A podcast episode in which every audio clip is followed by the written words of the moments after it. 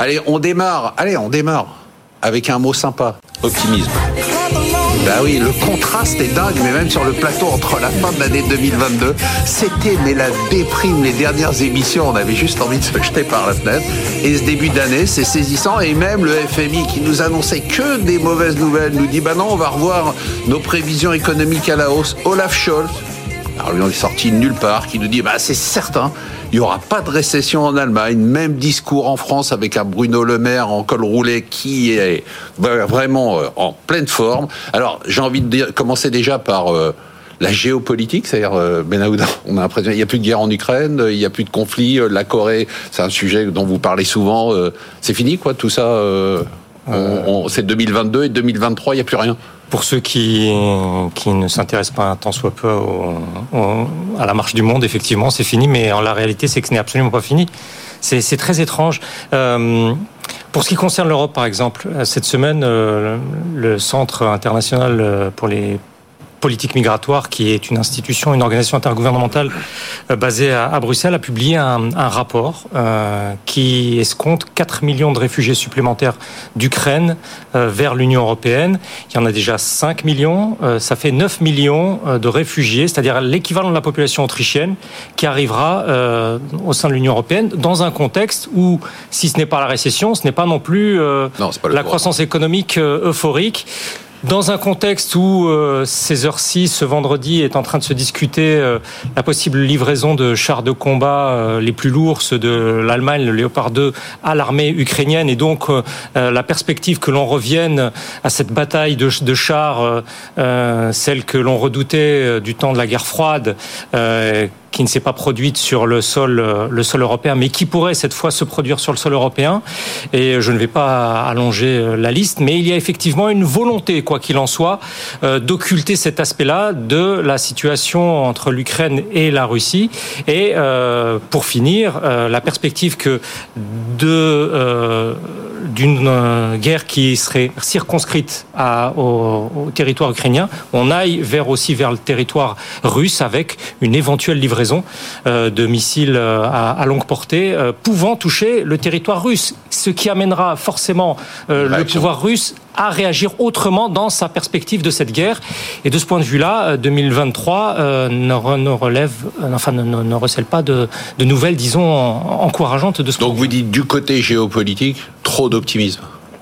C'est même de l'aveuglement. De ah c'est du déni du déni, de réalité. C'est exactement, c'est du déni de réalité, euh, avec euh, effectivement les experts, euh, les experts de salon qui vous disent que tel président est malade ou tel autre va être renversé ou telle situation va se, va se produire. il faut quand même se rappeler d'où on part, c'est-à-dire que mi-février, nombre d'experts nous, nous, précisaient que jamais, au grand jamais, il n'y aurait d'invasion du territoire ukrainien par la Russie. Donc de ce point de vue-là, une extrême prudence dans la lecture des événements géopolitiques et surtout de des, bouffées d'optimisme qui parfois euh, s'emparent d'acteurs extérieurs. Hervé Goulet-Kier, donc géopolitique, Benahouda nous dit trop optimiste. Euh, économique, macroéconomique, on est trop optimiste aussi quand on écoute euh, le, FMI, quand on écoute Olaf Scholz, quand on écoute Christine Lagarde. Alors commençons par le, FMI.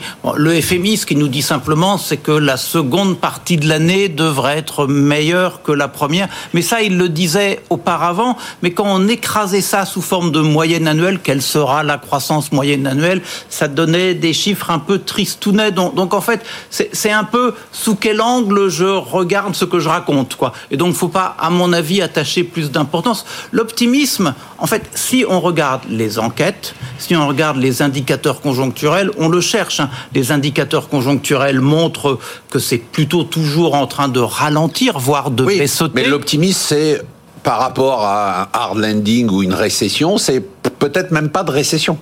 Alors, en fait, je crois que, enfin, si on est sur euh, le diagnostic franc, on sait qu'on est sur une croissance autour de zéro, un peu plus, un peu moins. Il y, a tellement d'illisibilité dans cet environnement économique qu'on n'est pas capable de dire. Et, donc, en fait, non. Ce qu'on doit dire sur euh, les chiffres, ils sont pas bons, montrent que ça ralentit slash baisse toujours. Les enquêtes, et on en a eu dans le cadre euh, de, du euh, forum de Davos, hein, auprès des présidents d'entreprise, auprès des chefs économistes, tout ça, c'est quand même encore tristounet. La, la réalité qu'on n'arrive pas à appréhender, et c'est pour ça qu'il y a différentes lectures et qu'on bascule un peu du pessimisme à l'optimisme, c'est qu'on est face à des crises à tous les étages. Benahouda nous a parlé de l'international. Les situations politiques intérieures, on le voit en France, ne sont pas faciles. Si on prend euh, l'évolution climatique, c'est pas terrible, et sur le front économique, c'est pas terrible non plus. Donc on a en fait une succession de crises. C'est là où on devrait introduire le concept euh, inventé par Edgar Morin hein, de chez nous, il y a très longtemps, de polycrise. Et en fait, l'idée, c'est comment toutes ces crises résonnent les unes avec les autres, et ça, on ne sait pas très bien. Donc, à mon avis, euh, avant d'être optimiste, les marchés le sont en disant l'inflation plafonne, les taux d'intérêt vont bientôt plafonner, mais, mais, mais, ça, ça ne nous décrit pas le monde d'après. Bon, donc pessimisme, pessimisme, moi j'ai toujours optimiste, mais... Euh... Ah, plutôt pessimiste aussi, parce que ah. je, je, reste quand même... J'aurais dû changer de mot, alors. Ouais, J'y ai pensé en plus, hein, en regardant euh, nos, nos échanges. Non, je, je, trouve que le marché est très complaisant. Je... Alors on parlera du marché, mais déjà les remontées que vous avez sur les entreprises eh ben Alors c'est très simple. Euh, il y a les résultats qui commencent à tomber. C'est le, le bal des profit warning est ouvert. Et ça, c'est quand même ce qu'on attend depuis déjà six mois. Là, ça y est, les entreprises commencent à avoir une chute drastique des volumes et le disent avec des perspectives toujours très limité à 3 4 mois, une visibilité très faible. Moi, je vois des entreprises qui me disent "Je n'ai pas de visibilité sur le début de l'année. Je suis très lié à ce qui se passe en Chine et je n'ai toujours pas de visibilité sur ce qui se passe en Chine malgré qu'on annonce une réouverture. Je commence à avoir du mal à conserver mes volumes, voire ils sont en forte baisse et je commence à et je je continue d'avoir en fait cette pression sur les prix salariaux que je n'arrive pas à répercuter autant qu'avant. Voilà. Même son de cloche, Louis, euh, vous êtes, euh, je suis seul optimiste? Non, moi je, je, suis modérément optimiste. En fait, j'ai pas une vision d'ensemble des entreprises du marché. Disons non. que celles que je suis euh, sortent des bons chiffres. Euh, je suis plutôt sur la digitalisation, c'est pas un mystère. Alors, on parle de, de, délais de vente qui sont un peu plus longs, mais de manière générale, la demande est là parce que c'est transformatif. Donc, euh, et il n'y a pas de problème véritablement pour trouver du personnel en réalité aujourd'hui. Ça s'est un peu calmé là. Avec euh, ça s'est un peu calmé. Donc j'ai une vision qui est très parcellaire. Maintenant, j'ai une inquiétude malgré tout. Okay. C'est que on dit euh, l'inflation a baissé grâce à la politique des, des banques centrales. Au final, on sait que dans les phases de hausse de taux, ça met 4 à 6, semaines, 6, 6 trimestres pour, pour avoir de l'effet. Pour moi, la baisse d'inflation, c'est la baisse de l'inflation transitoire qui était issue ouais, de l'émergence du Covid. Oui, déjà énorme, c'est celle qui coup, faisait paniquer oui, tout mais le monde. Du coup, on, on, risque, on risque la faute de politique monétaire, c'est-à-dire que on monte les taux massivement avant même de voir l'effet que le début des hausses de enfin, taux. Massivement, on a déjà marchés. commencé à ralentir le rythme. On est passé de 0,75 à 0,50. Oui, il faut faire une, il faut faire Marc, une distinction.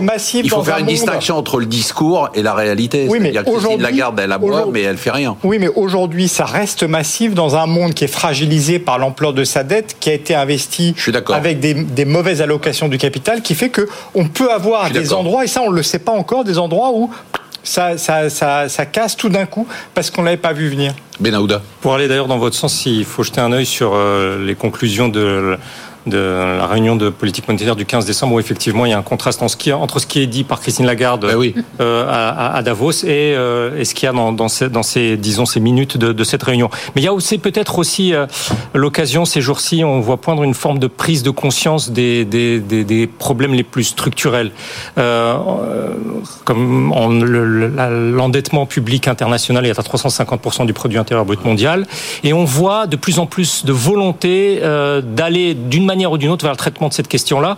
Le ministre colombien des Finances, qui est un État membre de l'OCDE, expliquait qu'il y a plusieurs dizaines de pays en développement qui sont soit euh, au bord d'une crise de dette, soit carrément au bord de, de, de, de du défaut de paiement. Et cette semaine, enfin, dans les jours qui viennent, euh, Janet Yellen, la secrétaire américaine au Trésor, euh, fait euh, une tournée à travers les pays africains. Elle reste 11 jours, ce qui est énorme, énorme. pour un ministre américain des Finances. Et elle va se rendre en Zambie. Le, le cas zambien est très intéressant parce que c'est le premier pays euh, après la crise Covid à avoir fait défaut sur sa dette extérieure. Et donc on attend les États-Unis, le FMI, sur euh, les Chinois aussi, sur un nouveau cadre de règlement de ces euh, questions d'endettement, de ces questions de défaut de paiement.